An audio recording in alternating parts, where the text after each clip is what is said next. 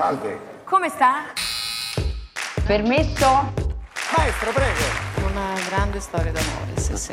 Wow, ho detto mamma mia. Viva l'Italia! Allora? Allora, Allora. Allora, dai. Buongiorno, bienvenue dans Allora, le podcast qui met de la Dolce Vita dans vos oreilles. Je m'appelle Claire, je suis journaliste passionnée par le bel paese, comme vous j'imagine. Ça nous fait donc un point commun. Alors je vous propose de partir en virée avec moi à travers des histoires italiennes inspirantes. Vous me suivez? Veni, venite con me. Andiamo. Buongiorno a tutti J'espère que vous avez savouré cette pause estivale et que vos virées italiennes, bien sûr, ont été placées sous le signe de la Dolce Vita. Pour cet épisode de rentrée, je me suis dit que nous n'allions pas nous arrêter en si bon chemin, qu'il nous fallait poursuivre l'évasion. Et l'invité de ce nouveau numéro d'Allora va nous y aider. Aventurière des temps modernes, baroudeuse, vagabonde, exploratrice, elle est à elle seule une ode au voyage. La marche est son moyen de transport favori, celui qui lui permet d'aiguiser son sens de l'observation. Le dépassement de soi est son moteur, la rencontre sa philosophie de vie. Sa devise lui vient de l'écrivain britannique Kipling. Il y a deux sortes d'hommes dans le monde, ceux qui restent chez eux et les autres. Très clairement, nous savons déjà quel camp elle a choisi. Aujourd'hui, nous allons donc décoller pour Rome, sa ville natale, puis nous partirons en virée en France, le pays qui l'a par la suite adopté. Et au fil des confidences, nous vadrouillerons aux quatre coins du monde. Vous l'aurez compris, le voyage, c'est sa passion, mais c'est aussi son métier. En plus, elle a fait le choix très généreux de nous emmener dans ses valises. Au fil de l'année, on embarque donc avec elle à bord d'une émission emblématique du service public, une émission d'évasion bien sûr, Faut pas rêver, dont elle est la présentatrice. Mais aujourd'hui, elle va devoir faire une exception, car son parcours inspirant et ses nombreuses échappées vont bel et bien vous faire rêver. Je suis très heureuse de vous emmener à la rencontre de Carolina de Salvo. Bonjour Carolina. buongiorno, c'est moi qui suis très heureuse de ce rendez-vous. Ben moi aussi, vraiment, merci beaucoup d'avoir accepté cette invitation. D'autant plus qu'en grande voyageuse qui se respecte, tu es toujours sur les routes ou en tournage. Donc merci d'avoir pris le temps de cette halte face au micro d'Allora. Vraiment. Je suis très bien devant le micro d'Allora.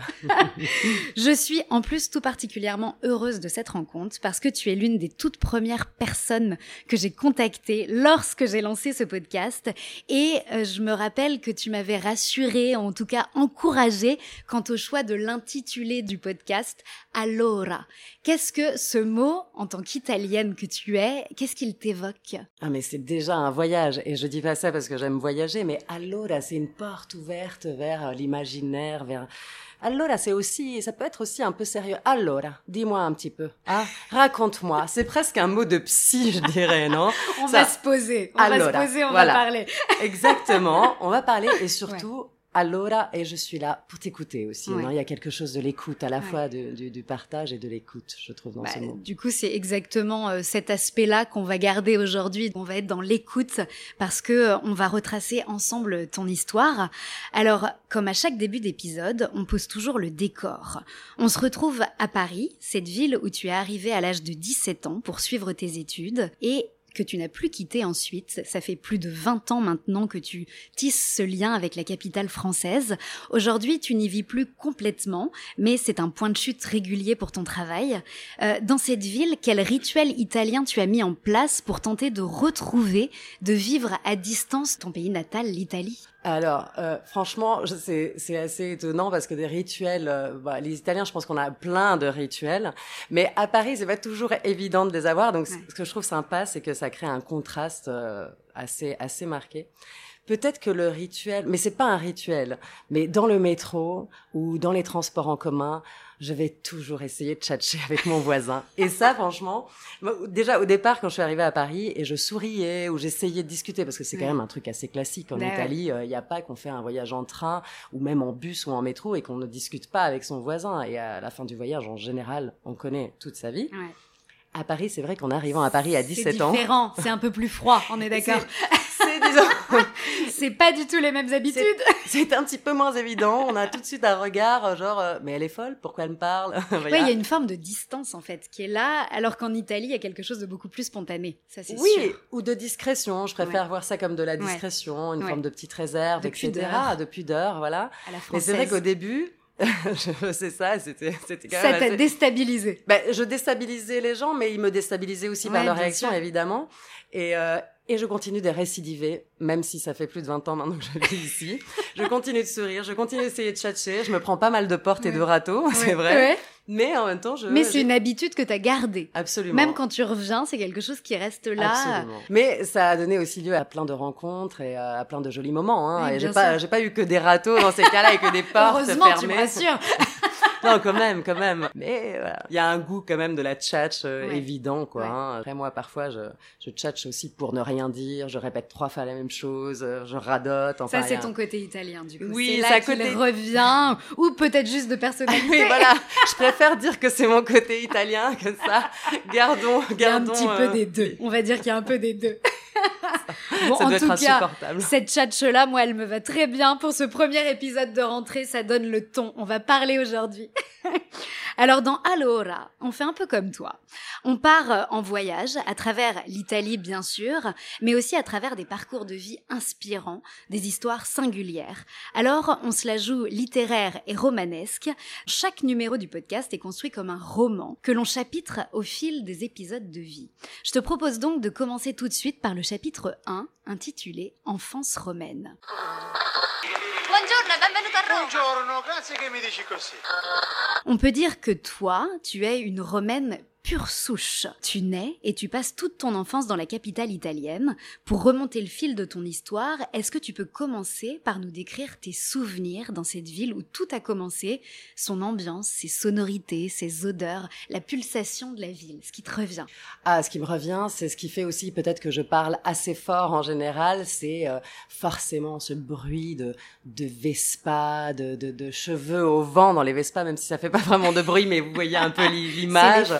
Il y a ça, et puis forcément aussi le son des cloches romaines, Mm. ça c'est certain. Donc ce mélange entre la circulation et, euh, et tout ce passé qui a bercé mon enfance et qui a vraiment aussi euh, ensuite décidé de ma trajectoire, je pense. Tu vivais dans quel quartier? Je vivais, euh, c'est indécent là où je vivais, c'était. C'est l'un des, des plus beaux endroits qui soit dans Rome. Je vivais pratiquement devant le, le forum. Waouh Donc je traversais tous les matins le forum pour aller euh, prendre mon métro ou mon bus et aller euh, et aller à l'école. Je faisais mes devoirs sur des colonnes romaines euh, en rentrant en rentrant à la maison. Et euh, oui, je vivais dans un vraiment dans le cœur de Rome, juste derrière Piazza Venezia. Donc vous voyez le forum. Ton quotidien, c'était euh, un musée à ciel ouvert, c'est ce qu'on dit souvent de cette ville. Qu'est-ce qu'on retient de cette inspiration quand on a ce paysage, cette histoire aussi face à soi durant toute son enfance? Qu'est-ce que ça forge? Je pense que ça forge un regard, un œil. Je pense que je suis euh, très intolérante face à à ce qui manque de, de poésie, de beauté, mais la beauté pas au sens forcément classique, mais euh, ça peut être aussi euh, une façon de poser euh, trois citrons dans un panier. euh, ça- mais il faudra qu'il y ait une lumière un peu à la Caravaggio dessus. Mm. Il faudra, enfin voilà, il, il y a une forme de, oui, de, de, de on parle beaucoup de la Dolce Vita, mais en fait, elle vient peut-être aussi un peu de là, même si Mm. c'est plutôt la Dolce Vita des années 60 à laquelle on se réfère en général, mais on ne peut pas grandir devant toutes ces merveilles tous les jours et ne pas avoir euh, une forme d'espoir aussi, non En Ouais. l'humain, ne pas Ouais. avoir le sourire. ne- C'est difficile quand même de tirer la gueule quand tous les jours on voit euh, toutes ces merveilles de l'art. Et, et puis qu'on porte un peu sur les épaules toute cette culture, on ne naît pas insouciant quand on est en Italie. Moi, je le vois, oui, comme un, comme un joyeux fardeau que je trimballe avec, euh, avec, euh, avec plaisir, hein, parce que c'est quand même pas rien de naître avec déjà tout ça. Tout a une forme de raffinement. Et puis aussi, il y a une forme de, de mauvais goût, de kitsch, mais qui est essentiel. Moi, je me souviendrai toujours d'une balade à Gênes, qui est la ville de mon père, et à un moment, euh, sur un palais Renaissance magnifique, qui, si c'était situé à Londres ou je ne sais où, en Angleterre, il aurait été tout de suite bien éclairé par le Bien bas. L'entrée aurait été payante, enfin, ça aurait été un petit musée. Et là, en fait, sur cette euh, façade, de... il y avait un néon de coiffeur qui tombait, qui pendouillait un peu.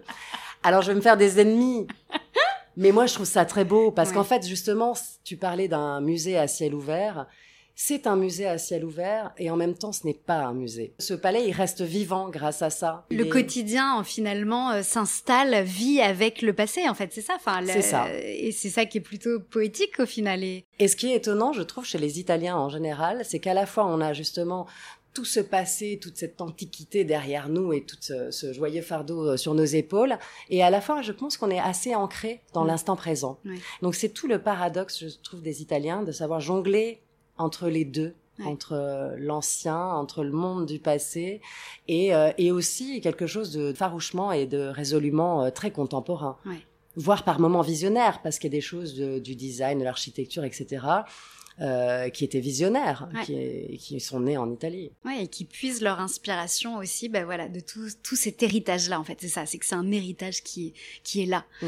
Aujourd'hui, si tu devais indiquer un lieu, tel un trésor caché à Rome, un endroit euh, secret, tenu éloigné des, des touristes, euh, que seuls les Romains, les vrais de vrais, connaissaient. Est-ce que tu as une idée, un endroit que tu pourrais nous, nous recommander ou pas? Oh, qui n'est pas battu par les touristes. euh, C'est compliqué. Ouais, c'est compliqué. Ouais. Mais Rome, c'est plus un instantané, donc euh, je te dirais plutôt euh, que mon endroit refuge, c'est une vieille mobilette sur le Lungotevere, un soir du mois d'octobre, euh, pendant ce qu'on appelle les ottobrate romane, avec ce, ce- il y a encore cette chaleur de l'été, cette mais lumière aussi, j'imagine. cette lumière Ouais. folle qui, qui arrive et qui pointe son nez.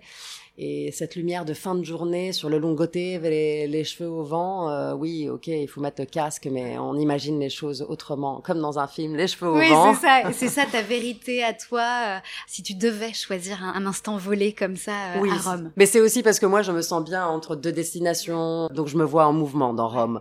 C'est une ville qui, je trouve, invite d'ailleurs euh, au, Au mouvement. mouvement.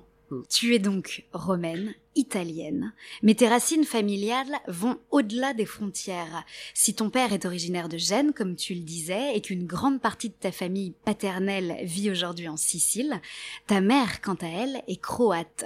Cette double culture, est-ce que ça n'a pas été dès ton enfance le début de l'invitation au voyage? Oui, et puis ça t'oblige en quelque sorte à communiquer euh, dès la naissance des toutes petites avec des peuples qui sont différents, parce qu'effectivement, euh, ma mère est, est croate, elle a un Ouais. côté très slave, bien qu'elle ait vécu très très longtemps en Italie et qu'elle soit aussi très italienne, mais c'est pas du tout la mama à l'italienne comme euh, mes amis de classe avaient, etc. Donc euh, oui, ça t'oblige à tout de suite trouver euh, moyen de, parler une autre langue, même si moi je ne parle pas croate, mais j'ai dû décoder en tout cas. ce qu'était tout ce monde-là. Je pense que oui, la double culture y est pour quelque chose. C'est-à-dire d'emblée, on est forgé pour, euh, pour passer la frontière. Oui, c'est ça, c'est exactement ça. Et j'ai aussi l'impression que le voyage chez les De Salvo, c'est ce qu'on pourrait appeler une religion, parce que euh, à quelques mois seulement, tu étais déjà sur les routes. Euh, tu dis dans une interview, mes parents ne s'embarrassaient pas du moment qu'il y avait une chambre d'hôtel, une commode, un tiroir et un coussin pour me faire dormir dedans. J'ai grandi dans les tiroirs et les valises. Oui. C'est ça tes souvenirs de, de- de tes premières virées familiales? Absolument. Alors déjà, à la maison, il y avait toujours beaucoup de valises. Alors tu y vois les, les vieilles valises en carton, Oui. en cuir, il y en avait qui ont un partout. charme fou. Qui sont magnifiques, Ouais. euh, il y en a encore chez moi aujourd'hui. Ouais. Donc il y avait toujours cette sensation d'être là, mais toujours prêt, toujours À sur le départ. On partait pas forcément tous les jours, mais dans la Il y avait tête, cette idée-là, Il y avait ce- cette idée-là. cette, euh, impulsion-là. Et je pense que ma mère m'a transmis cet amour pour les valises et pour le, le départ et le passage des frontières. J'adore Mm. cette euh, simplicité euh, du voyage. Et c'est simple, un voyage. Ouais. C'est toujours cette idée du fait que le voyage, il commence en passant le pas de sa porte et donc il peut être aussi Mm. en bas de chez toi, dans ton quartier. Il y a plein de choses sur lesquelles poser son regard et qui sont déjà en soi un début de voyage. Suffit juste de changer d'optique et de les voir sous un autre angle. Alors, au commencement de ton chemin, direction l'Argentine.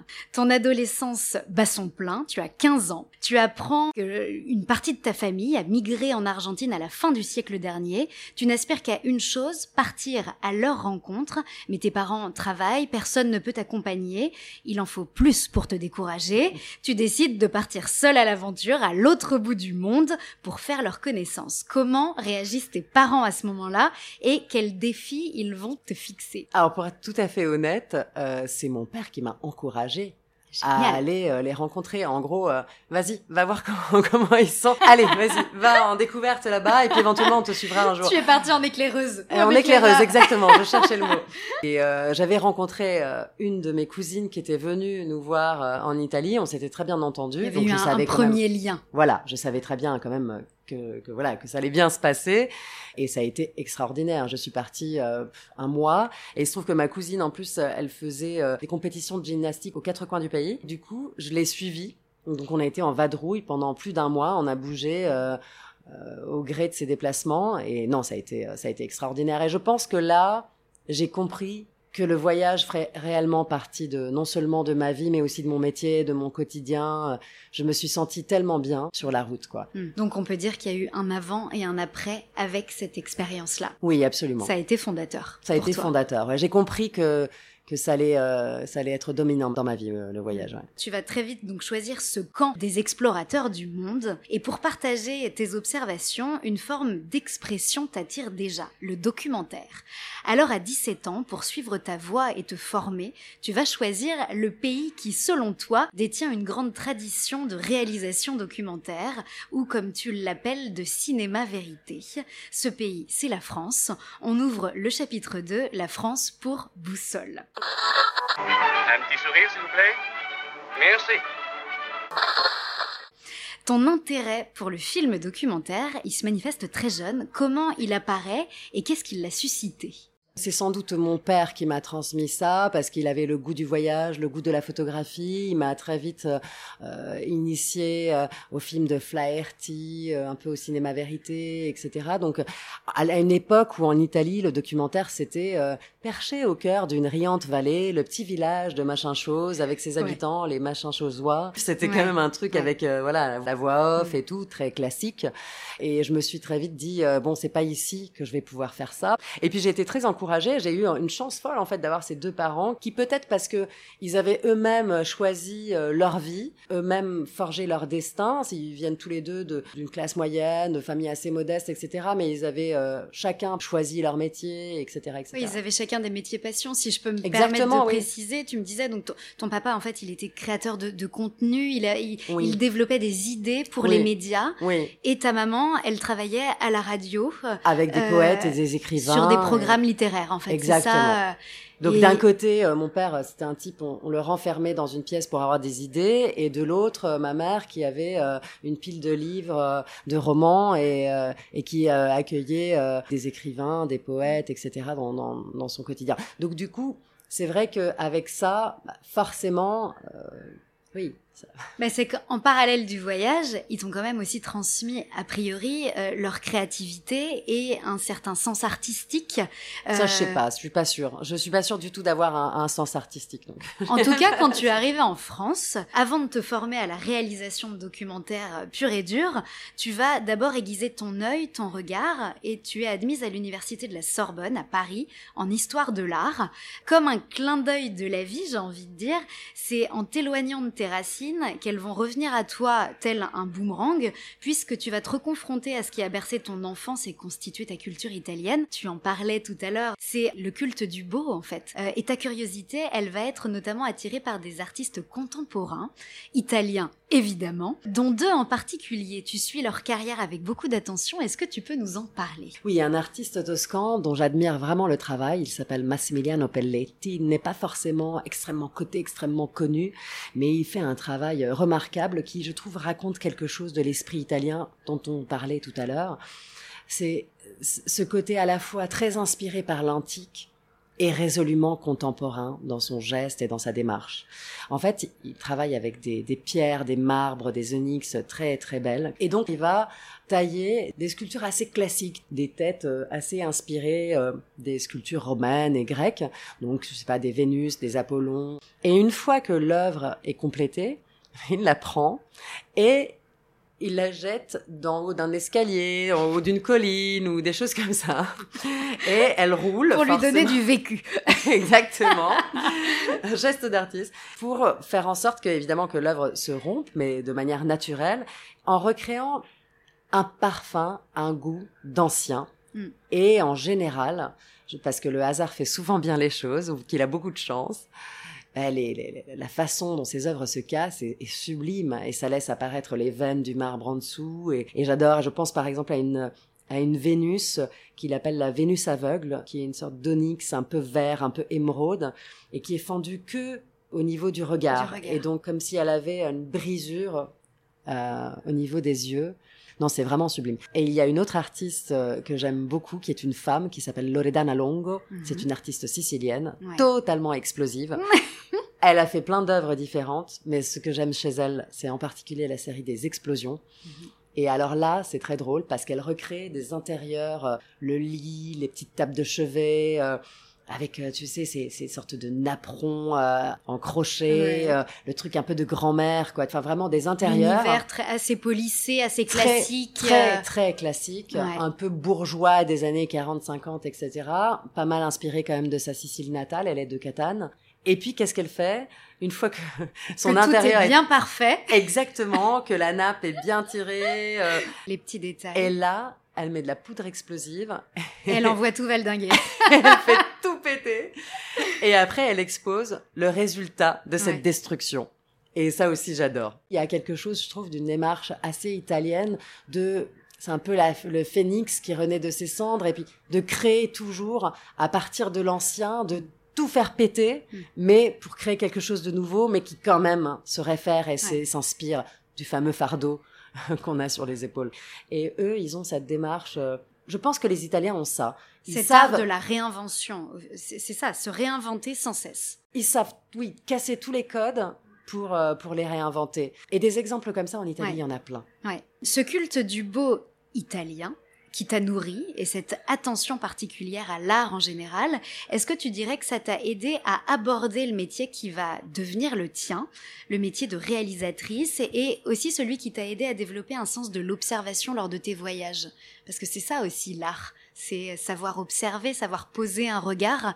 Est-ce que euh, ça t'a apporté quelque chose euh, de cet ordre? Ça a sans doute tracé un chemin euh, dans ce monde-là parce que c'était un monde qui était plus créatif, plus artistique. Après, moi, je suis pas artiste du tout et je suis pas du tout créative à Mhm. la base. Enfin, je travaille avec des gens qui le sont et mais euh, j'ai peut-être une trop haute opinion des artistes. Mystère. Non, mais j'ai une très haute opinion des artistes et des vrais créatifs. Je je fais pas partie de ce groupe-là, Ouais. malheureusement.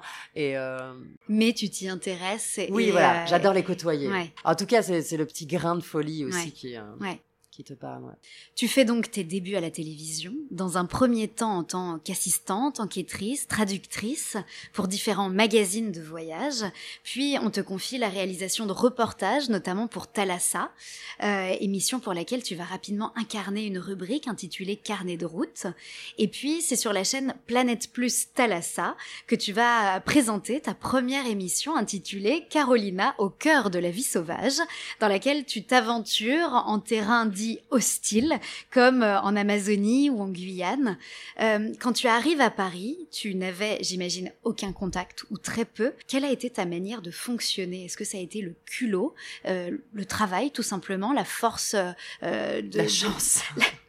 ou la chance La chance. Ça a été la chance. La chance, enfin le hasard des rencontres, la chance, mais euh, je savais que je voulais faire des documentaires, mais au tout début, parce que j'ai fait de longues études d'histoire de l'art et que l'histoire de l'art me passionnait, ce que je voulais, c'était divulguer l'histoire de l'art. Donc j'avais euh, l'idée et l'envie euh, de faire des documentaires qui puissent rendre cet art euh, accessible à tous. Et puis assez rapidement, voilà, j'ai j'ai écrit à des gens qui faisaient ce métier. Il y en avait pas beaucoup, des réalisateurs qui faisaient des films sur l'art.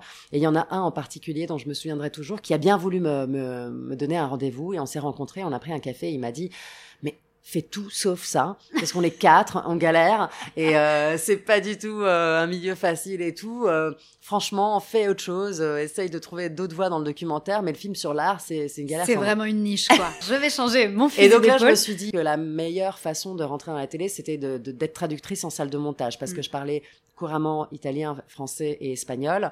Et donc j'ai commencé comme ça. J'ai commencé en étant traductrice en salle de montage. Et c'est comme ça aussi que j'ai découvert ce qu'est le travail de dérochage. Donc je voyais tous les aussi tous les ratés. euh, Ouais, et donc c'était une super école en fait Ouais. parce que tu apprends beaucoup de choses en voyant des rushs. Depuis les coulisses. Totalement. Et forcément, il y avait plus de boulot, euh, bah, plutôt dans les documentaires, dans les reportages de voyage. Et c'est comme ça que j'ai découvert tout ce monde du voyage, qui finalement était quelque chose de très important qui pour faisait moi. déjà partie de, de ta façon de, de vi- de vivre et de voir euh, Et, les euh, choses. et de fil en aiguille, c'est comme ça que j'ai commencé à proposer, à, à proposer aussi à être traductrice sur les sur les tournages, et puis petit à, À petit partir euh, en tournage à partir en et tournage. en reportage. Et ensuite. voilà, et les choses se sont faites comme ça. Mais mais c'est vrai que le voyage, ça avait beaucoup plus de sens pour moi. Oui, c'est ça. Il y avait une forme d'évidence en fait euh, Ouais. avec ton parcours et, Ouais. et ta passion initiale.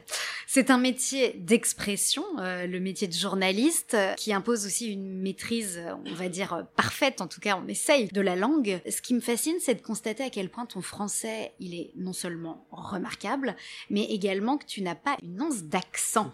Et ça, c'est une exigence que tu t'es fixée dès le début. Pourquoi euh, tu, tu, tu voulais pas en jouer? Non, je voulais être tout sauf la petite Fran- euh, la petite italienne. Ouais, c'est lapsus. Oui, J'ai c'est dit ça. la petite française. Non, je voulais être tout sauf la petite italienne. Ouais. Euh, donc je voulais, euh, comme je pense beaucoup d'immigrés, en fait, euh, me fondre dans, dans la masse et surtout ne pas être ramené tout le temps, sans cesse, à mes origines. Te distinguer si- par ton travail.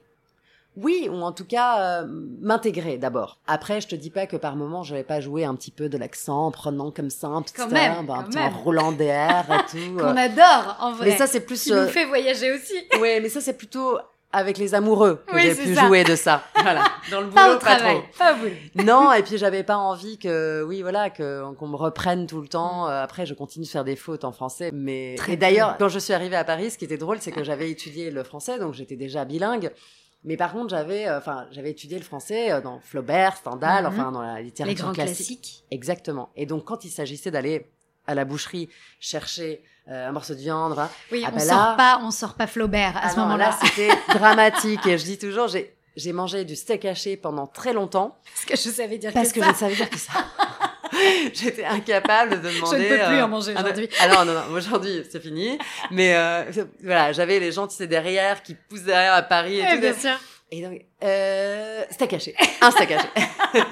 voilà, donc j'avais 17 ans et je disais Ouais. beaucoup steak haché parce que je, non, je savais vraiment rien dire d'autre. Donc après, ça, ça, j'ai appris euh, petit Ouais, à bien petit. sûr. Et c'est vrai que j'ai quand même pris aussi un peu des cours de diction, de théâtre et tout pour pouvoir euh, vraiment Pour travailler euh, ça, quoi. pour travailler Cette euh, fluidité qui ouais. est parfaite aujourd'hui, quoi. qui, quand je suis fatiguée, est déjà un For- peu moins fluide. Forcément, c'est toujours dans les, les Ah petits là, moments de faiblesse comme ça, où bam, Ça, c'est clair, nous, c'est clair, nous c'est choper. Cette détermination, elle va payer, puisque les équipes de l'un des magazines de voyage emblématiques du service public, Faut pas rêver, te contactent en 2017. Ils te proposent la présentation de l'émission en alternance avec Philippe Googler, qui lui-même est à la tête d'un autre programme. C'est le début d'une nouvelle aventure pour la voyageuse aguerrie que tu es devenue. C'est ce que l'on va découvrir dans le chapitre 3, le voyage pour philosophie. Comme la vie, elle est pleine de coïncidences et de signes, le premier numéro qui t'est confié te fait prendre la direction d'une île que tu connais parfaitement bien. Très exotique. Oui, c'est exactement ça. Parce que une partie de ta famille, si je ne dis pas de bêtises, euh, y vit. En tout cas, tu y as passé plusieurs mois chaque année depuis ta plus tendre enfance. C'est la Sicile. Est-ce que ce clin d'œil du destin, euh, finalement, c'est, pas comme si ton pays natal, il te donnait un petit coup de pouce? Est-ce que c'est comme ça que tu l'as, tu l'as vécu? C'était un signe parce que c'est vrai que c'était complètement par hasard. C'était Philippe qui devait faire cette émission au départ Ah et puis c'est à ce moment-là que j'ai rejoint l'émission et du coup forcément c'était celle qui était prête et, et donc je suis partie là-bas. Moi je l'ai pris un peu comme un signe. Bien sûr. Euh, je pense que euh, à la rédaction euh, faut pas rêver, il se disait comme ça elle sera pas trop euh, en Ouais. difficulté parce qu'elle sera en terre euh, en terre Conquise inconnue et terre et, euh, conquise. Pour moi, à vrai dire, au début, j'avais, enfin, j'avais plutôt l'inquiétude parce que j'avais l'inquiétude que justement, pour moi, la Sicile n'est pas exotique du tout. Je connais parfaitement bien. Et donc, quand le cadreur euh, s'extasiait devant le panier, la petite dame qui descendait le panier, moi, je disais, bah oui, je sais pas, elle fait ses courses, quoi. Enfin, c'est normal, quoi. C'est mon quotidien, en fait. Hein. Exactement. Et donc, Ouais. j'avais pas, du coup, ce, ce regard Ouais. euh, neuf. Mm. Et ça me faisait un petit peu peur. Mais en même temps, je connais effectivement parfaitement bien la Sicile. Et donc, en même temps, j'avais le regard de la, de la connaisseuse en quelque sorte, et, et ça s'est très bien passé, non, c'était extraordinaire. Évidemment, j'ai vu cette émission et du coup, tu nous emmènes euh, avec toi pour gravir l'Etna. Est-ce que c'est vrai que c'est un rêve que tu avais, que tu n'avais jamais exaucé jusqu'à présent? Oui, oui absolument. Et en plus, euh, oui, parce que j'ai j'ai grandi à Rome, mais je passais énormément de temps en Sicile, plutôt à l'ouest de la Sicile. Et, euh, et l'Etna, malgré tout, c'est quand même un, un vrai point de repère en Sicile. C'est un personnage à part entière. Et j'avais jamais été au sommet. Et là, en plus, on l'a rejoint en hélico, donc on a survolé C'est c'est- c'est les cratères. C'était euh, c'était dingue. On a survolé les cratères avec la portière ouverte. Donc oui, là, j'ai j'ai vraiment eu des frissons. Je fais pas semblant. En Ouais. règle générale, on on fait pas trop semblant. Ouais, ouais. Cette montagne, elle est tellement immense qu'enfant, je la voyais même de très loin quand le temps était clair, qu'il y avait une bonne visibilité. Je la reconnaissais et elle m'a toujours, toujours fascinée. Alors le fait de pouvoir l'approcher de si près, la survoler, je peux vous dire, j'en ai la chair de poule, c'est totalement magique. Ce premier numéro, il donne le ton de tous ceux qui ont suivi euh, ces cinq dernières années à travers la France, mais aussi de multiples destinations aux quatre coins du monde, telles que Cuba, le Vietnam, l'Islande ou encore Java en Indonésie, euh, d'où tu reviens. Le nouvel épisode est donc à à venir. Euh, arrivé à la tête d'un magazine emblématique tel que Faut pas rêver, créé en 90, euh, donc toujours à l'antenne 30 ans plus tard, Qu'est-ce que ça a représenté pour toi? Est-ce qu'il y avait une ligne de conduite à, à- à suivre, une transmission justement qu'il fallait euh, euh, respecter? Bah, tu entres dans une histoire. C'est-à-dire l'émission, elle est euh, elle est là depuis longtemps, elle existe depuis longtemps, elle a évolué, mais elle a quand même sa grande histoire. Tu t'inscris là-dedans. Tu Mm. ne peux pas arriver et, et tout faire péter, tout changer, etc. sûr. Donc forcément, il y a une forme de respect. Et en même temps, tu dois apporter aussi ta petite touche, en tout cas ta personnalité. euh, que ce soit Philippe ou moi, on essaye d'avoir euh, cette sincérité-là. Et c'est vrai que moi, je suis un peu la fille euh, qui, qui pousse la porte des églises en, en bottes de randonnée. Donc j'ai toujours des vieux godillots pleins de boue, quoi, tu vois. C'est ma signature. Et, et ma signature, c'est un peu ça. Mais c'est vrai qu'en arrivant à Faut pas rêver, je n'avais pas en tout cas de poids sur les épaules parce que peut-être moi, je n'ai pas grandi avec Thalassa Faut pas rêver, Oui, comme c'est ça. beaucoup de- d'enfants. Tu avais ce regard neuf là pour le coup. Pour moi, c'était pas euh, ce mastodonte Mm. de la télévision incroyable, parce que quand je suis arrivée en France, d'abord, j'avais pas de télé, et puis quand j'ai commencé à travailler à Thalassa, et puis ensuite à Faut pas rêver, je disais, oui, je travaille pour un magazine qui s'appelle Thalassa, euh, c'est sur la mer, et les gens ils me regardaient, ils me disaient, mais tu me prends pour un demeuré ou quoi? Enfin, j'ai grandi. euh, Évidemment, je sais. je regardais euh, voilà, avec mes grands-parents et tout Ouais. ça. C'est un souvenir, c'est une Madeleine pour pas mal de, Ouais, de, sûr. de gens. Ça fait vraiment partie de ces émissions qui nous ont accompagnés en Voilà. fait et sur plusieurs générations. Ça fait partie du patrimoine télévisuel français, ce qui n'était pas le cas pour moi. Donc quelque part, j'avais pas ce poids-là, et ça c'était sympa. Et ça t'a aidé. Ça m'a aidé. à garder cette fraîcheur, cette spontanéité. Oui, en euh, tout cas, j'avais pas la pression, quoi. Ouais. Après, je me rendais bien compte quand même que c'était Oui, un prime que ça time et que c'était une émission importante et Ouais. qu'il fallait euh, bosser au mieux, mais Bien sûr. forcément. Mais euh, mais voilà, j'avais une forme de, légèreté.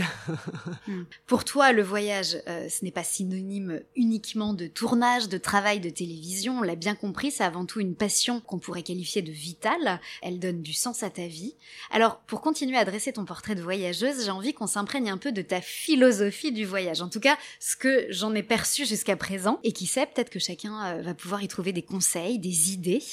La rencontre, on peut dire que pour toi, c'est le moteur principal du voyage. C'est euh, ce qui te donne envie de prendre la route?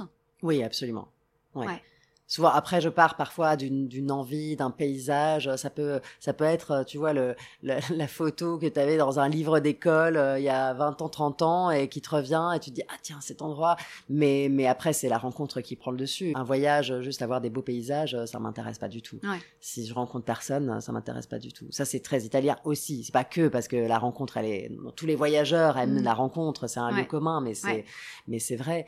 Mais euh, j'aime m'être bousculé euh, par le voyage, émotionnellement, euh, sensoriellement et, euh, et humainement avant tout, quoi. Et la rencontre, euh, ça démarre, bah, c'est ce que tu décrivais en démarrant l'épisode, c'est dans le métro, c'est dans la rue, euh, juste en demandant son chemin, en, en- en cherchant sa direction. Et tu me disais qu'il faut aussi pour ça savoir se passer d'outils Ah numériques oui, au quotidien, Ah oui. comme Google Maps, Google Trad, où Ah, en fait horreur. tout nous est déjà euh, bam, mis sur un plateau. Donc ça veut dire que c'est un vrai choix de voyage, c'est-à-dire se mais- passer d'outils qui peuvent nous faciliter à certains endroits, mais en même temps qui nous enlèvent cette part Bah, de spontanéité. Dans ce cas-là, autant pas voyager. Non, je, je, je caricature un peu parce qu'en vrai, ces outils-là, comme Ils Google Trad, ils sont utiles. Je vais pas, je vais pas dire que c'est pas bien de les utiliser, c'est pas ça. Puis ça fait très élitiste, genre ah non, tu laisses ton téléphone et tout. Mais en même temps, c'est un peu un tue le voyage, quoi. Mm. Tu vois, c'est un peu le tue l'amour du voyage, quoi. Ouais. Parce que si tu as Google Maps, bah tu vas pas demander ton chemin. Non. Et si tu demandes pas ton chemin, tu vas passer à côté de plein de rencontres dingues qui sont très faciles. Donc j'essaye le plus possible de m'en passer, tout comme j'essaye de ne pas regarder euh, euh, les hôtels, les reviews, etc. Et puis je vais demander euh, conseil à la personne que je vais croiser à tel endroit, justement à qui je vais demand- demander la route ou Ouais. à celle d'après. Tiens, et tout irait où à manger, etc., etc. Ouais. Et, et c'est comme ça que tu découvres aussi des choses, parce qu'autrement, tu es juste sur, euh, sur des sentiers totalement balisés, Ouais. et c'est plus un voyage que tu fais, c'est un parcours. Et euh, tu, tu coches un peu des cases au fil de ton parcours. On le fait tous plus ou moins. Après, il y a des moments où tu as envie de ça parce que tu es fatigué et tu as juste besoin d'un truc Oui, il faut, facile. faut savoir euh, Voilà. l'accepter ou en tout cas Exactement. en profiter parfois. Et puis il y a des gens que ça effraie Mm. de ne pas avoir le téléphone et de ne pas être balisé en voyage. Il y a des gens qui adorent réserver toutes les nuits de leur voyage. Complètement. Et moi, je leur jette pas du tout la pierre. S'ils sont bien comme ça, c'est génial. Enfin, oui, c'est voilà, ça, c'est une façon de fonctionner. On choisit sa façon de fonctionner. Moi, ça m'angoisse parce que je me dis, mon Dieu, mais si je balise tout, Je passe à côté de choses. je, bah surtout, je me laisse pas du tout porter Mm. par le voyage. Mm. C'est plus le voyage qui décide pour Ouais. moi, c'est moi qui prends en main le Ouais. voyage. Et ça, Je suis j'aime dans moins. un contrôle, quoi. Alors que en général, je réserve la première, la deuxième nuit, et puis Et ensuite, euh, tu te laisses aller. et puis on verra bien, quoi. Ouais. Tu vois, et petit à petit, quoi. Et c'est comme ça que j'ai atterri dans des endroits improbables et Mm. euh, et découvert des choses. Et que tu t'es laissé surprendre. Absolument. Enfin, j'aime que le voyage euh, se dessine par lui-même et que Ouais. ce ne soit pas moi Ouais. qui décide de tout. Mais Dans l'échange qu'on va créer avec les gens, il y a les mots, mais il y a aussi les gestes. Et pour encourager euh, ces petites rencontres, euh, aller vers l'autre, s'adresser à l'autre, il y a un livre qui est un peu comme une bible pour toi. Euh, tu dis de cet ouvrage, c'est l'antidote à Google Trad. C'est un acte de résistance. Ce livre, c'est le supplément au dictionnaire italien. Alors je te laisse le prononcer en, en italien et, et m'en parler un peu. c'est le supplemento al dizionario italiano de Bruno Munari, qui était un artiste, un designer, un penseur euh, des années 60-70. Mhm. Et euh, moi, j'adore ce livre et c'est un, un livre que j'aime beaucoup euh, offrir à ceux qui ne sont pas italiens. Parce que nous, en Italie, on est tous polyglottes. Très tôt, on apprend, d'ailleurs là, les- tes auditeurs ne peuvent pas le voir, mais depuis tout à l'heure, Il y a des gestes. voilà. Il y a des... Et il y a une distance entre moi et le micro pour pouvoir permettre à mes mains de danser et de s'épanouir d'a- d'assurer la chorégraphie. totalement. c'est assez virevoltant. Donc euh, j'adore ce livre parce que C'est c'est un livre de photographie, c'est en noir et blanc. Absolument. Euh, il a été très publié daté. en 1969. Voilà. Moi, j'aime bien parce qu'il y a tous ces gestes qui sont très exotiques pour les non-italiens et sûr. qui, pour nous, font totalement partie euh, tu Du vois, langage. Du, du langage et du quotidien. Et puis, bon, on connaît forcément le geste où on réunit les doigts Bien tous sûr. ensemble et On a Ouais. même l'émoticône. Exactement, émoticône, quoi, ma. C'est ça, on le voit, c'est visuel. moi, moi, mon geste préféré, mais celui-là, je ne pense pas qu'il soit dans le dictionnaire, c'est plutôt celui où on baisse les deux doigts, l'index Ouais. et le majeur, et on les tourne. Et ça, ça Ouais. veut dire ci facciamo due spaghetti. Ah, ça veut dire ça On se prépare de spaghetti.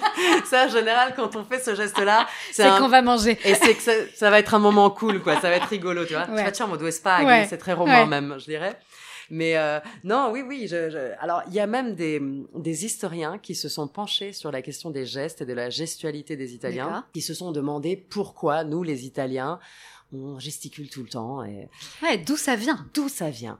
Et ben, en fait, alors c'est pas scientifiquement prouvé, mais apparemment, ça viendrait quand même du fait que l'Italie, quand tu la vois, l'Italie, Mhm. elle est placée au centre de la Méditerranée. Ouais. Et donc, elle a une position géographique euh, des deux côtés assez vulnérable. Donc, forcément, elle a été envahie. Il y a Mhm. eu quand même des rencontres avec plein de peuples. Et ben, il fallait se faire comprendre. Ouais. Il fallait bien trouver manière de se parler. Oui, c'est ça. ouais. Et donc, du coup, on est polyglotte. Ouais. C'est un vrai langage. Et c'est une- universel en fait, c'est un langage universel. universel. C'est le seul. Alors l'anglais l'est devenu par la force des choses, mais euh, mais c'est le seul qui soit à ce point universel. Absolument. Mm. Moi, je, je, je trouve que à l'ère du body language, etc., ça nous déringardise un peu parce que on nous caricature pas mal Mm. Ouais. parce qu'on gesticule. Et, Ça fait euh, partie de votre identité. Oui, c'est presque un art, tu vois. Ouais, mais bien C'est- sûr, mais c'est vrai, On finit par sublimer la chose. C'est une forme d'expression à l'italienne en fait. Donc le conseil, si on veut parler avec les bons gestes, c'est d'avoir ce petit livre justement C'est pas mal. Franchement, c'est pas mal. Pour se débrouiller en Italie, euh, c'est pas mal. C'est en mieux qu'un Italie guide. et finalement aussi dans nos voyages euh, aux quatre Partout, coins du ouais. monde.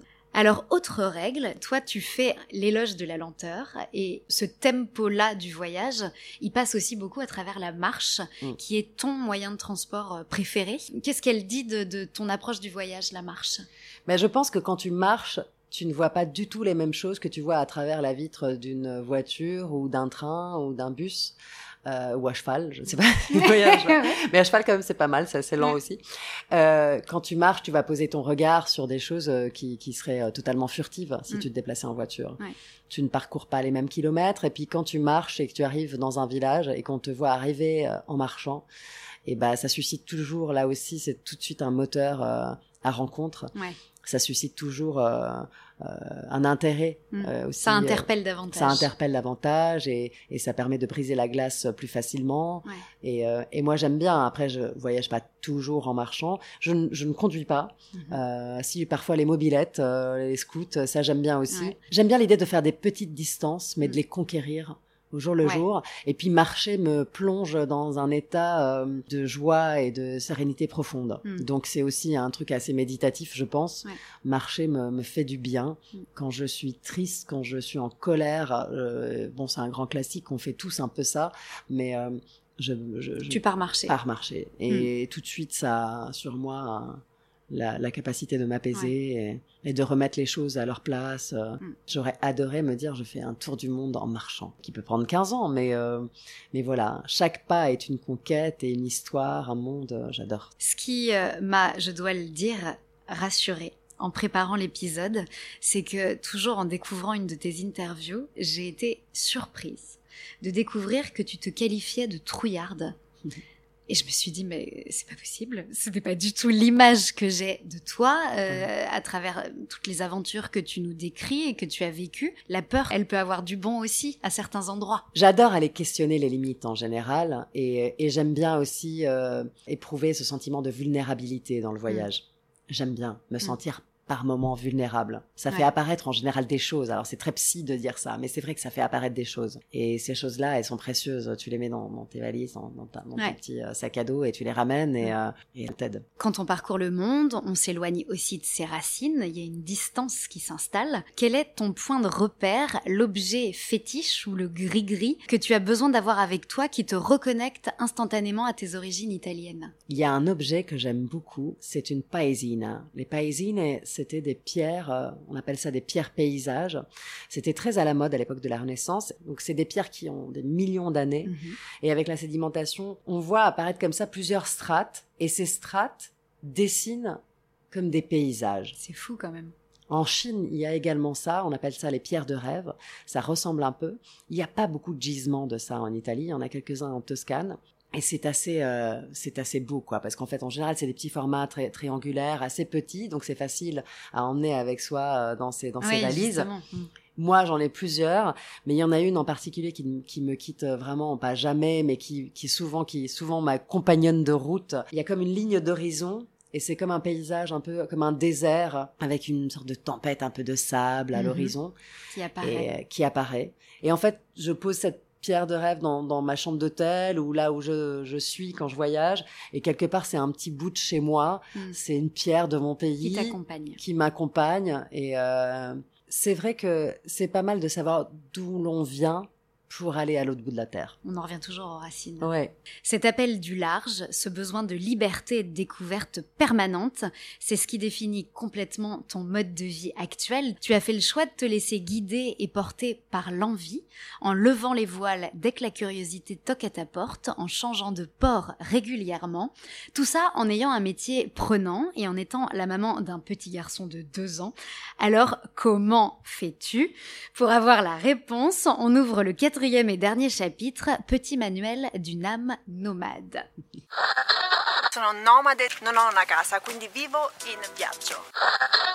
Depuis donc un peu plus d'un an, tu vis entre la France et l'Espagne, sans oublier l'Italie avec quelques petits points de chute en, Sicile. Euh, qu'est-ce qui a guidé ce choix de vie que tu qualifies toi-même de nomade? Ça s'est fait naturellement, euh, petit à petit, en fait. Ça s'est pas fait comme ça. D'un coup, on a, on s'est pas posé avec mon compagnon en, se disant voilà, là, on va. On fait ça, on, agit comme ça. On a commencé à avoir envie, comme c'est assez commun, comme beaucoup de gens aussi avec l'histoire du Covid et tout ça, du confinement, mais de, de, lever un peu les voiles. Euh, mon compagnon aussi est une âme nomade, donc mhm. euh, voilà, on avait ce, ce, goût du nomadisme en commun. Avec un petit garçon qui venait pratiquement de naître, c'est vrai que c'est pas le plus pratique, mais on est nomade sans l'être vraiment dans le sens où on a quand même toujours des points de chute réguliers. Donc, euh, et puis là, peut-être qu'on est en train d'ouvrir un chapitre un peu plus sédentaire, euh, je sais pas, je crois, j'ai l'impression. Mhm. et, euh, et, et, voilà, mais ça s'est fait petit à petit, tu sais. Euh, au, jour le jour, on s'est dit tiens, on va faire comme ça. Et puis petit à petit, on était de moins en moins euh, chez nous, et donc petit à petit, on s'est dit bah on va quitter l'appartement, ça n'a pas de sens de garder un loyer comme ça pour oui, rien. Ça, et puis vivre. Et voilà, et on a commencé comme ça. Et vos, envies de voyage, elles naissent comment euh, C'est au gré de projets, de travail, euh, d'envie, de lieux. Il y a plusieurs choses qui nous font cheminer à tel ou tel autre endroit. Qui stimulent les, les, idées nouvelles. Et puis après, quand on arrive à un endroit qui est génial, là, on est pas mal dans les Baléares et c'est vrai que c'est formidable. Ben, on se dit, bah, quand même, peut-être que on va y rester un peu. on va en profiter, quitte à être là. mais, mais toujours avec cette idée de, de pas non plus faire euh, son terrier, tu mm. vois, à un endroit. On a des, des lieux refuges comme ça, qui nous sont maintenant familiers, on se sent bien, mais euh, et ton petit garçon qui a juste deux ans. Est-ce que tu vois déjà dans son regard et dans son comportement une certaine forme de, de prédisposition au voyage? Alors ce qui est drôle, c'est que quand j'étais enceinte, on me disait mais ah là il va falloir que tu te calmes, tu vois Là pas du tout. Pas du tout. Et en fait, c'est une très mauvaise euh, idée en fait qu'on véhicule aux mamans, euh, dire bah maintenant faut se poser. ça fait du bien d'entendre ça. Mais non, mais c'est vrai. Il faut que tu te poses. Mais pourquoi je dois me poser? On dit que les enfants aiment bien la routine, la répétition. Mais ta routine et ta répétition, du moment où il a ses deux parents et sa routine, et moi je suis euh, terrible sur les horaires avec ouais, Enfin, tu vois, je respecte tu peux ces avoir des routines et un cadre tout en partant à l'aventure. Tout en bougeant. Alors au début, j'avais quand même un peu l'appréhension. Je me disais, mon Dieu, qu'est-ce que je vais faire mmh. tu, Vous testiez. Les premiers mois, on était quand même sédentaire à Paris, mais après très vite, quand même, il avait même pas trois mois et j'étais en tournage et donc euh, il a, il m'a suivi en tournage mmh. parce qu'il était hors de question que je le laisse. Et puis, euh, et puis petit à petit, voilà, ça, ça a commencé aussi un peu comme ça et ça se passe très bien et il a l'air de je pense que tous les enfants sont des grands voyageurs parce qu'ils ont cette curiosité qui est l'ingrédient numéro un du voyage, cette envie de découvrir, d'explorer. Et je trouve qu'il est, il est, stimulé par justement sensoriellement. Il a des expériences tous les jours différentes, des odeurs, des saveurs, des choses qu'il va goûter, etc. Qui mm. sont euh, qui, qui, qui est un bagage sensoriel extrêmement riche à un moment où l'enfant a très envie de ça. Et il est très demandeur de ça. Puis quelque part, à chaque maison, moi je me disais, mon Dieu, à chaque fois, il va devoir s'habituer à un nouvel endroit et tout. Et chaque maison, on allait, et ben d'un coup pour lui c'était des nouveaux obstacles à franchir, euh, des nouveaux trucs et à ça, découvrir. on l'observe alors qu'il est tout petit encore. Voilà. Alors mm. après pour la maman, franchement, par moments un peu flippée que je suis, je te, te dis pas que c'est toujours facile parce qu'effectivement quand tu te retrouves dans les maisons sont pas forcément toujours euh, adaptées adaptées à un petit garçon euh, en découverte. Mais non, la seule chose que j'ai gardée c'est qu'il ait son petit lit et son petit drap mm. repère, voilà, qui est ses petits repères, et puis les horaires, et puis ça se passe très bien, et il est très cool, et il adore, euh, il adore bouger, et donc quand je l'ai vu qu'il était bien, alors peut-être qu'un jour il, me fera un procès, et ça sera sans doute un sédentaire, tu vois, je suis en train de faire un, un, casanier sédentaire en charentaise bien tranquille avec sa bouillotte, tu vois, genre. Ça serait intéressant à observer. Qui passe ses vacances toujours au même endroit toute sa vie. Ou alors, comme toi, il choisira de faire la même chose parce qu'au final, ce qui est joli, c'est de voir qu'il y, y, a quand même une boucle qui se poursuit. Tes parents, ils t'ont éduqué, élevé comme ça, et finalement, c'est aussi le schéma que tu reproduis. Oui, mais je pense que je le reproduis puissance 10 parce que mes parents, ils partaient de temps en temps en vacances. Là, toi, ça fait vraiment partie d'un mode de vie. C'est quand même vraiment très souvent. Je ne sais pas combien d'appartements il a connu depuis qu'il est né, et, euh, et voilà. Mais pour l'instant, écoute, ça se passe bien. Après, il y aura un moment sans doute, il aura envie de, enfin, il nous sédentarisera, nous on aura envie. Oui, aussi. par la force des choses. La vie fera que. Aujourd'hui, tu as coché de multiples destinations sur la map monde, mais j'ai l'impression que la cuisine, euh, c'est aussi ce lien qui te rapprochent. Alors, il y a cette petite pierre, mais aussi les fourneaux qui te Ouais. permettent de tisser toujours ce lien avec euh, avec l'Italie.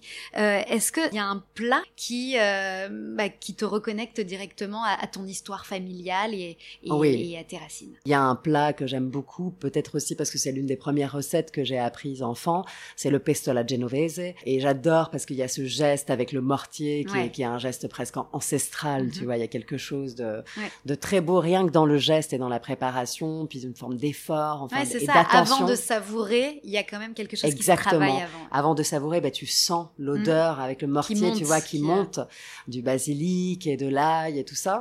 Et, euh, et c'est un geste que même mon petit garçon de deux ans commence déjà à Que tu faire. lui as appris. Alors qu'il est tout petit, évidemment, Ouais. c'est un, voilà, C'est un peu plus sec, voilà, mais, il aime faire du bruit, mais, ça euh, mais, mais j'aime bien. Oui, le, pesto alla genovese, c'est vraiment un plat qui est pour moi réconfortant. euh, euh, quand j'ai un petit coup de nostalgie, c'est Ouais. vraiment quelque chose que, que je vais faire. Et, et j'aime aussi beaucoup sa déclinaison sicilienne, puisque c'est ma région de cœur. C'est drôle. Il y a un lien qui se Exactement. crée. Et là, c'est le pesto alla trapanese. Alors, c'est pas la même recette, c'est avec des amandes à la place des pignons. Il y a de la tomate. Ouais. Et il y a surtout beaucoup, beaucoup, beaucoup d'ail.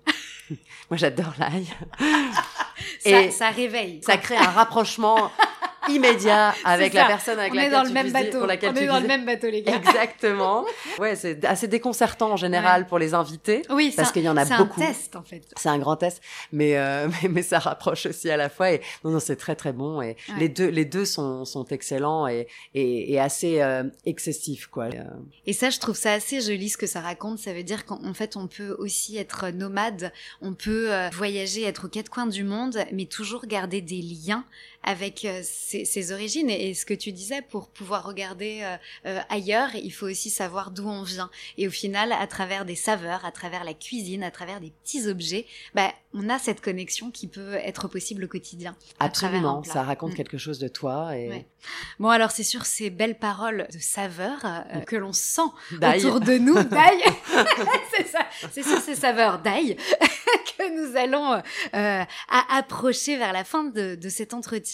On a quand même encore trois rituels à respecter pour la fin de ce numéro d'Allora. Le premier, c'est que je demande toujours aux invités du podcast quel est leur secret pour insuffler un peu de dolce vita au quotidien. Bah, je dirais que c'est une habitude plus qu'un petit grain de sel, mais c'est une habitude, c'est de savoir cultiver des petits moments de pause à plusieurs moments de la journée. Nous, on a le café, c'est le grand Ouais. classique, et c'est vrai que tout est prétexte à faire une petite pause café. Alors, euh, c'est, on n'est pas le seul peuple qui fait des pauses café, mais quand même, c'est un vrai rituel Mm. très italien. Et moi, j'aime bien les gens qui ont toujours le temps pour un petit café. Ouais. J'aime pas les gens pressés. Mm. J'aime les gens qui ont toujours le temps de, bah, de partager un petit moment euh, à un comptoir de café. Je trouve que ça, ça, ça aide de savoir faire des petites pauses. D'ailleurs, en Italie, il y a cette habitude, tu sais, du café pagato. Le sud de l'Italie, Oui. le sud de l'Italie, tu qui est peux, à- génial, où on paye le café de- Suivant. de- voilà, mais Du d'une personne proche- qu'on ne connaît pas forcément. absolument, mais du prochain passant, Ça, et c'est du prochain beau. client du bar qui sera fauché peut-être et qui n'aura pas les moyens de se payer un café. Ouais. Et ben, on lui laisse ce café pagato Ouais. au comptoir C'est un cadeau. et on lui offre sa petite pause, en fait. J'aime bien cette idée-là. euh, du sud de l'Italie. Ouais. Le deuxième rituel, c'est qu'au cours de cet entretien, alors on a déjà parlé euh, livres, euh, art contemporain, mais on a envie de récolter toujours plus d'inspiration italienne, de références culturelles. Ah, capisco. Alors comme ça, du tac au tac. Si je te demande la chanson italienne qui te reconnecte dès les premières notes à ton Italie. Meraviglioso de Domenico Modugno. Parce que c'est une chanson qui nous rappelle qu'il ne faut jamais perdre de vue à quel point le monde est merveilleux et beau. Et en fait, c'est une chanson qui raconte euh, l'histoire d'un homme qui est désespéré, pris par une douleur terrible, et il se retrouve euh, sur un pont et ben, il veut se suicider tellement il est désespéré. Et là, un ange vestito da passante, déguisé en passant, arrive et lui dit comment tu peux ne pas te rendre compte d'à quel point le monde est merveilleux et à quel point la vie vaut la peine d'être vécue Et à un moment, il dit euh, Tu te rends compte, ti hanno inventato il mare, on a inventé pour toi la mer, le ciel, le soleil. C'est dingue, effectivement, toutes ces choses qui sont sous nos yeux Ouais, tout c'est le ça. temps. Mais qu'il faut savoir regarder. Et c'est vrai que cette chanson, elle me ramène tout de suite en Cinquecento à Rome avec ma mère euh, Mm. euh, dans, dans sa voiture et euh, parce que je pense que voilà que que c'est là que j'ai découvert à quel point le, le monde et la vie sont sont merveilleuses et puis aussi parce que je pense que c'est une chanson que j'aurais voulu pouvoir chanter à des gens qui ne sont plus là et qui peut-être n'ont pas vu à quel point la vie était merveilleuse et euh, et alors je me la chante à moi-même sous ma beau, douche ça.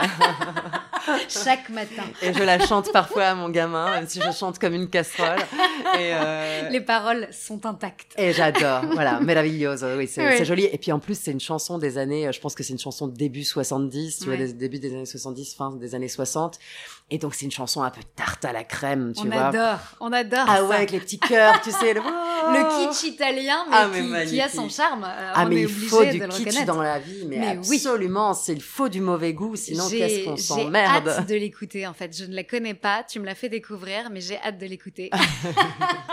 Comme Ouais, une pour les- philosophie de vie. Vraiment, vraiment. ça marche dans les moments de joie, dans les moments de blues, euh, ça marche tout le temps. c'est beau. La marque italienne qui fait, selon toi, votre fierté, à vous les Italiens, qui exporte un peu de l'Italie partout dans le monde, ça serait laquelle? Alors, je vais dire une marque euh, qui exporte des cochonneries à travers la planète. et qui est d'ailleurs une marque qui a plutôt mauvaise presse parce qu'à un moment, elle a utilisé des ingrédients euh, pas très bien sourcés, on va dire ça comme ça. Mhm. C'est Ferrero. Ouais. Parce que, euh, ok, c'est des cochonneries, mais c'est une marque euh, qui a aussi quelque chose de l'ordre du génie. Enfin, je veux dire, quand tu regardes les produits qu'ils ont créés en l'espace de 20, 30, 40 ans, mais il y a, y a que des hits, en Mm. fait. La Nutella, Mm. quand même. Ah C'est, bah. je veux dire, c'est exporté partout dans le monde. Alors, ok, effectivement, à un moment, ils ont sourcé leurs ingrédients de manière pas tout à fait, euh, voilà, euh, louable. Ouais. Mais euh, c'est quand même extraordinaire, inégalé. Enfin, je veux dire, on a tous quand même envie de mettre le doigt dans le pot du Dans le Nutella. pot de Nutella. Oui, Voilà. là, tu prêches une convaincue. Et ben le, le Nutella, en fait, est né dans une petite pâtisserie euh, du, de la ville de Alba, qui est une ville du Piémont. Mhm. Et en fait, la famille Ferrer avait une petite pâtisserie. Et dans l'après-guerre, ils ont commencé à faire cette pâte à tartiner. Donc, dans l'après-guerre, il y avait pas, c'était difficile de, de sourcer des, des fèves de cacao. Mhm. C'était très cher. euh, Le cacao n'était pas du tout bon marché. Et donc, ils ont eu l'idée de rajouter des noisettes parce que euh, bah il y a beaucoup de noisetiers en- dans le Piémont et c'est comme ça que le Nutella est né et fondamentalement au devenu, départ euh, oui Cet empire. Mais immense et donc voilà donc c'est une idée de génie toute simple qui est née dans une petite ville Mm. qui par ailleurs après coup quand quand quand Ferrer est devenu ce que c'est devenu tu te baladais dans Alba dans les années je pense 70 80 ça a embaumé enfin ça a embaumé la ville il y avait une odeur de Nutella partout enfin le bonheur de ah bah là, moi, je... c'est le plaisir coupable, quoi. bah oui La personnalité italienne que tu verrais bien derrière ce micro dans un prochain épisode. Roberto Ruspoli, qui est un artiste euh, italien, mais Mhm. qui vit en France. Hmm, Il peint surtout sur les murs. D'accord. Enfin, il fait des toiles aussi, mais il peint surtout sur les murs. C'est un homme euh, cultivé, euh, paradoxal. Non, je pense qu'il pourrait, euh, il pourrait être très intéressant. Alors je note. Bon, le rituel numéro 3, et là c'est vraiment le mot de la fin. Est-ce que tu peux nous dire quelques paroles en italien, une citation, un proverbe, ton, ton mot préféré, juste pour qu'on termine cet entretien sur des sonorités italiennes? Je vais faire mon intello et Ah. je vais citer euh, un poète que j'aime beaucoup, qui pour moi est comme un grand-père. Mhm. Euh, il a vraiment euh, fait partie de mon enfance. Et c'est Giuseppe Ungaretti et il a écrit peut-être la poésie la plus courte de l'histoire de la poésie italienne, mais qui est magnifique, qui s'appelle Mattina et qui dit M'illumino d'immenso con un moto di sguardo. Ce qui veut dire je m'illumine de l'immensité de la vie, du monde, de la lumière du matin sans doute, con un moto di sguardo, juste avec un avec un simple regard. Et c'est une devise, en Mm. fait. C'est effectivement de savoir s'émerveiller d'un simple regard Ouais. posé sur les choses, chercher l'émerveillement dans, voilà, dans la lumière du matin. Et une devise qui fait sens aussi avec tout ton parcours et avec cet art du voyage euh, bah, que tu as su faire euh, tien sur tout ton chemin. Peut-être, je sais pas. Merci infiniment Merci pour euh, ce premier épisode de rentrée. Je trouve que c'est pas mal de se dire que l'année va, va partir comme ça sur du voyage, sur de l'évasion. Je trouve que ça donne une bonne, une bonne tonalité. Moi, je trouve ça formidable que tu n'es pas du tout italienne et tu es, tu es encore plus passionnée que nous de l'Italie. Mais c'est peut-être ça aussi finalement, quand on a plein de choses à découvrir, c'est que je me dis qu'en fait j'en suis encore qu'au début. Et du coup, toutes les personnes qui viennent et qui vont venir derrière ce micro, euh, bah, c'est ce qu'elles nous permettent d'apprendre et de découvrir. Donc il y, y a aussi de la transmission. Et ça, c'est une chance. Donc merci infiniment. Merci à toi. Et à bientôt euh, en voyage du coup. On se retrouve sur France 3 euh, dans Faut pas rêver. Absolument. Bon, merci encore. Ciao. Ciao. C'est la fin de ce cinquième épisode. Un merci tout particulier à Hugo ainsi qu'à Hervé pour son regard précieux depuis le début de cette aventure. Merci également à Loxton pour son accueil le temps de cet enregistrement. On a pu profiter de l'ambiance italienne de son mercatino installé dans la cour de l'hôtel. Il y avait comme un air de Dolce Vita en plein cœur de Paris. Si le podcast vous plaît, n'hésitez pas à mettre des stélés sur Spotify ou encore sur Apple Podcast. C'est un coup de pouce vraiment précieux. Je vous donne rendez-vous sur le compte Instagram alora.lepodcast pour toujours plus d'inspiration italienne, mais aussi pour des extraits bonus inédits de cet entretien. Belle rentrée à tous et à presto. Allora, un podcast à retrouver sur toutes les plateformes d'écoute. Tanti applausi. Ciao meraviglioso.